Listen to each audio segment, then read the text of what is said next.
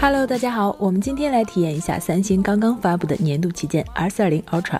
相信大家都已经看到了不少关于它的上手视频，今天我们就拿来了小米十 Pro 和它对比一下，来看看这两款只差一天发布的手机，怎么 S20 Ultra 的价格就接近小米十 Pro 的两倍呢？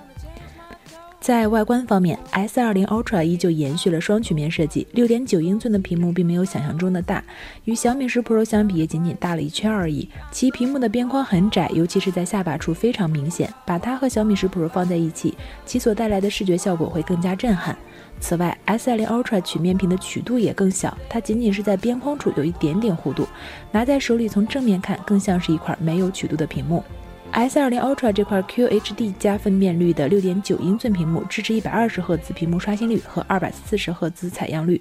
与小米十 Pro 的九十赫兹相比。一百二十赫兹使用起来自然要更加顺滑，不过整个 S 二零系列都不支持在六十赫兹和一百二十赫兹之间自动切换，并且在二 K 分辨率下，一百二十赫兹也是无法开启的。这应该是为了手机的续航考虑。由于时间有限，我们对屏幕的色彩方面没有进行深入的体验，仅从现场观感来看，二者在统一分辨率下，屏幕色彩方面差别并不明显。S20 Ultra 提供了黑色和灰色两种配色，配色都很低调，而且都自带指纹收集器属性。背面左上角是巨大的方形镜头模组，这次三星也没能免俗，在镜头上标了一个巨大的一百倍。在相机方面，R30 主摄一亿像素，超广角一千二百万像素，长焦四千八百万像素，另外还有一颗 TOF 镜头，支持十倍混合变焦和一百倍数码变焦。在体验的时候，我们注意到，在变焦的选项上，S20 Ultra 提供了六个焦段可以直接选择。这里有一个四倍，并不是常见的五倍，是因为其搭载的潜望镜头支持四倍光学变焦，在一到四倍，手机依旧使用主摄来成像，当变焦大于四倍时才启用潜望镜头。从变焦的体验来看，S20 Ultra 在各个单独焦段间切换十分流畅，但如果是从零点五倍直接拉到一百倍，还是会出现明显的卡顿现象。考虑到之前网络上的那一段测试视频，我们认为这里的卡顿的原因和工程机固件有关系，毕竟这两个的体验确实差了太多。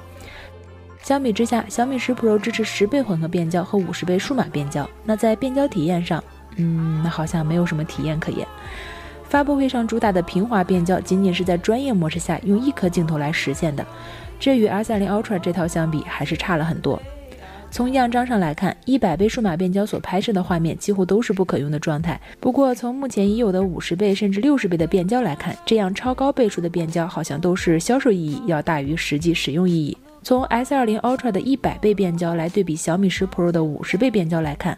，S20 Ultra 的画面还是要好于小米十 Pro 的。照片中的文字要更清晰，涂抹感也没那么强。在十倍变焦的情况下，S20 Ultra 的表现依旧要比小米十 Pro 更出色，画面的解析力和色彩表现更好。在这组 S20 Ultra 四倍变焦和小米十 Pro 五倍变焦的对比下，S20 Ultra 的表现要好于小米十 Pro，这就是赤裸裸的硬件差距。毕竟小米十 Pro 只是用了一颗九百万像素的非潜望镜头，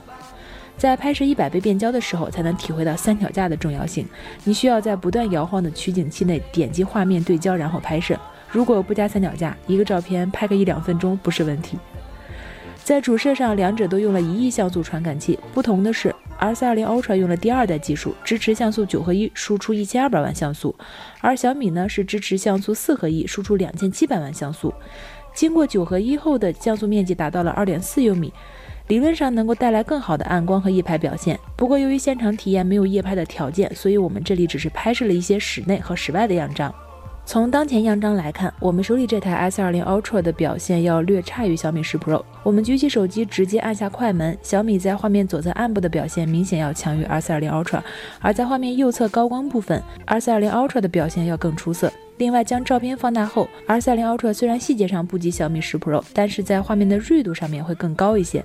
这组玻璃杯的样张中，二者在色温方面出现了差别，其中 S20 Ultra 更接近真实环境。放大画面来看，R30 Ultra 的细节表现要更好一些，并且在镜头边缘，R30 Ultra 的解析力也高于小米十 Pro。回到画面整体再看右上角，R30 Ultra 对于高光的压制依旧出色。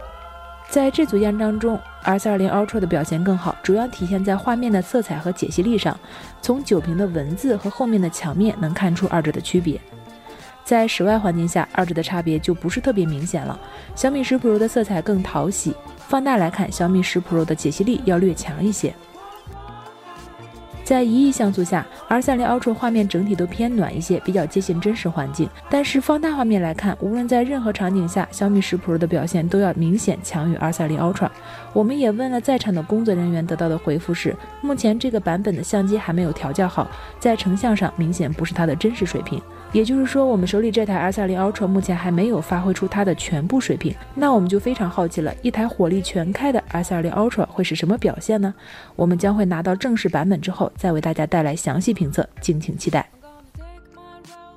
在性能方面，R32 Ultra 自然是搭载骁龙八六五全系十二 GB 内存起步，顶配为十六 GB 加五幺二 GB。用一句话总结就是：小米十 Pro 有的它都有，小米十 Pro 没有的它还有。续航方面，R32 Ultra 内置五千毫安时电池，支持四十五瓦快充和十五瓦的无线充电。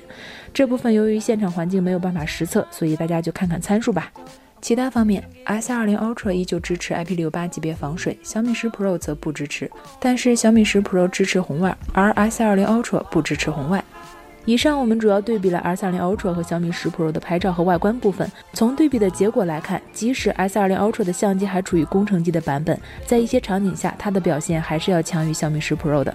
除了长焦部分，三星占了硬件优势之外，其他场景下就是双方在相机算法上的区别了。另外，在外观上，R30 Ultra 这块屏幕带来的视觉体验更加震撼，并且这块屏幕还支持 2K 分辨率和120赫兹刷新率等等，在使用体验上也很出色。在我们看来，这台手机唯一减分的地方就是它的尺寸了。手机虽然不是特别大，但也不太方便揣在兜里。最后还有一些手机的质感体验等方面啊，这些都是需要真正摸到手机才能感受到的东西，在视频里也没有办法很直观的为大家展示，只能说 R 四二零也确实延续了三星旗舰机的质感。关于这一点呢，小伙伴们可以去店里感受一下真机。OK，看到这里，大家也能明晰为啥同样是新发布的安卓旗舰，R30 Ultra 要比小米十 Pro 卖的更贵了。当然了，按照现在的价格来看，R30 Ultra 确实是很贵，但是它到底值不值这个价格呢？关于这点，每个人的答案也都不一样。那么你觉得怎么样呢？欢迎大家能够留言互动吧，我们后期也会为大家做更详细的评测。